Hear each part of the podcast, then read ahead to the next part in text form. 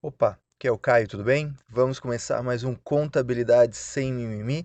Para você que gosta de contabilidade de verdade, sem enrolação, indo direto ao que interessa.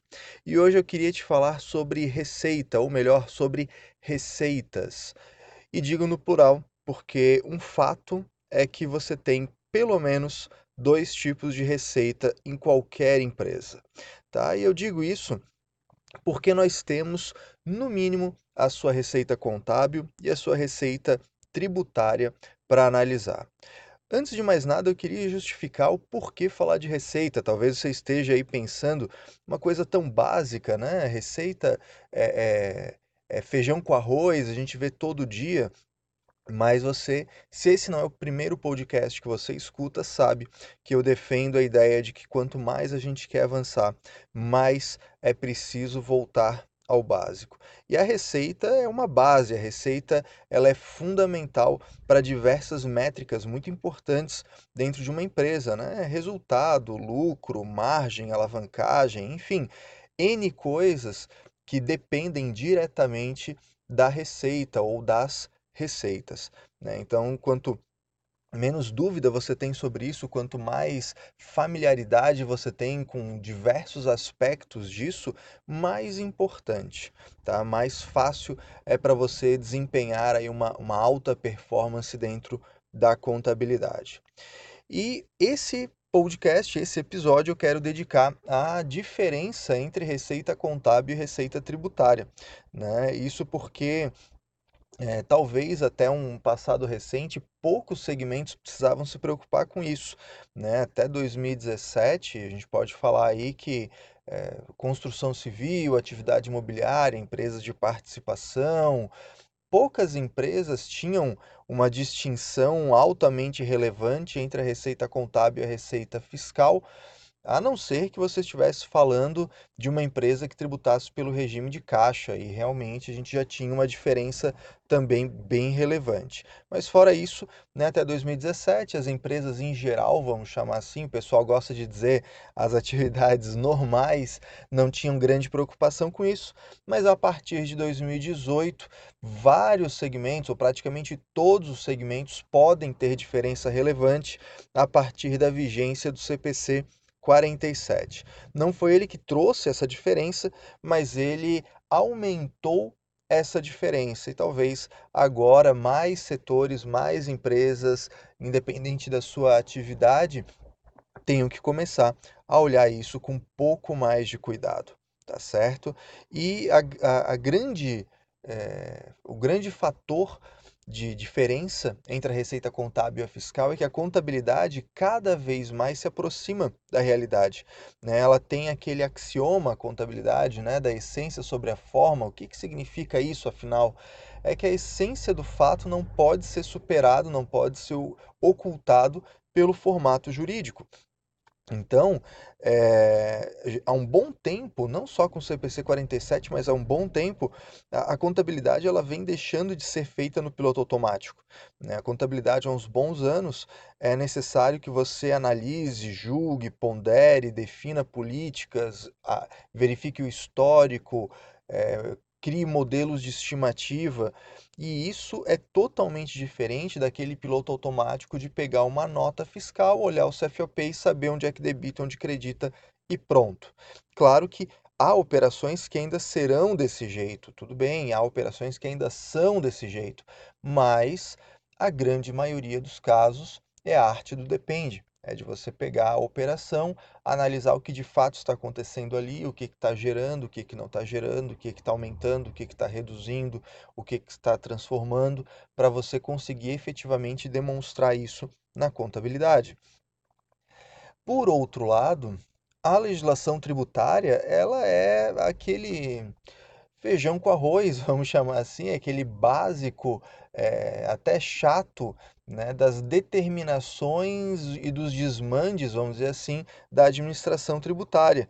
Né? Até porque há um desespero de arrecadação, a gente sabe que os cofres públicos cada vez carecem de mais arrecadação, Né? Não vou entrar aqui no mérito da péssima gestão que se faz dos recursos públicos, né? da capacidade incrível de escoar dinheiro para o ralo, né? para não dizer para o bolso dos outros, mas o fato é que com esse desespero de arrecadação, as regras, as interpretações, as soluções de consulta, os atos declaratórios, eles vão no sentido é, de definir as regras não para dar segurança fiscal, não para gerar justiça tributária, mas principalmente para garantir uma arrecadação maior no momento anterior.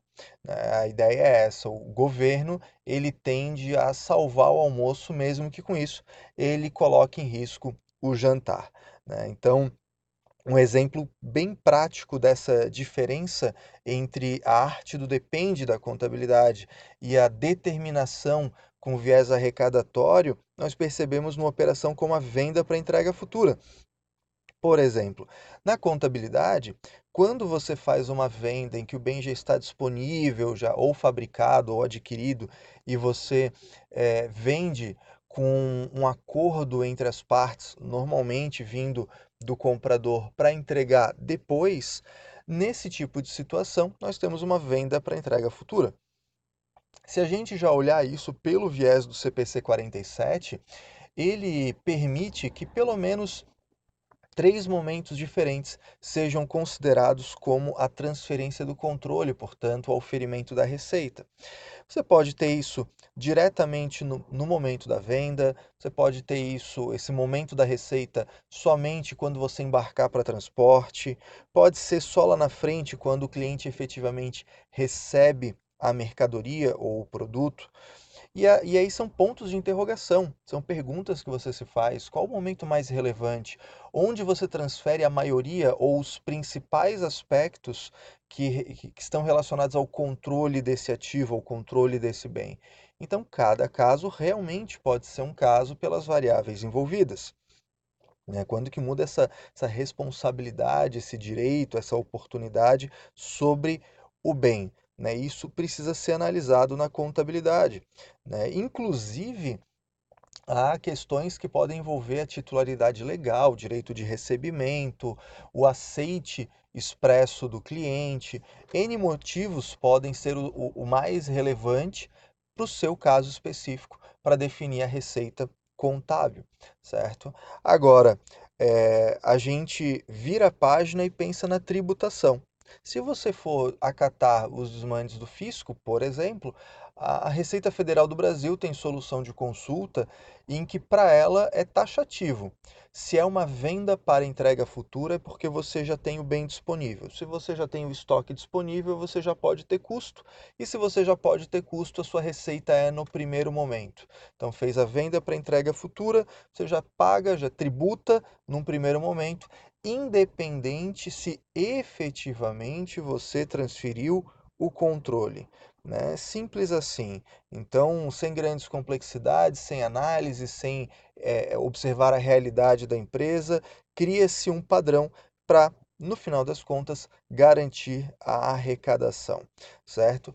E fechando essa questão da diferença, talvez o que seja muito importante é ter claro que isso não significa que um está mais certo do que o outro. São regras diferentes em universos diferentes que a empresa participa no mesmo na mesma proporção.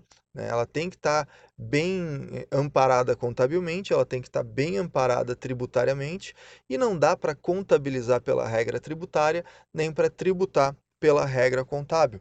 O profissional hoje ele precisa estar muito bem é, amparado, seja por legislação, por norma, por conhecimento prático, por tudo isso, para que ele consiga transitar entre essas diferentes regras e aplicá-las quando de fato é necessário, né? Para que você acaba não, não acabe não confundindo tudo e fazendo aí uma salada de fruta com essas receitas diferentes, tá certo? Então, terminando esse nosso podcast sobre a diferença entre receita contábil e tributária, eu quero deixar para você aqui a sugestão de se você gosta de ler, né, não só ouvir, a partir de agora nós temos não só o podcast, mas temos um blog, temos agora por texto para você poder ler, compartilhar, é, passar para os colegas, enviar por e-mail.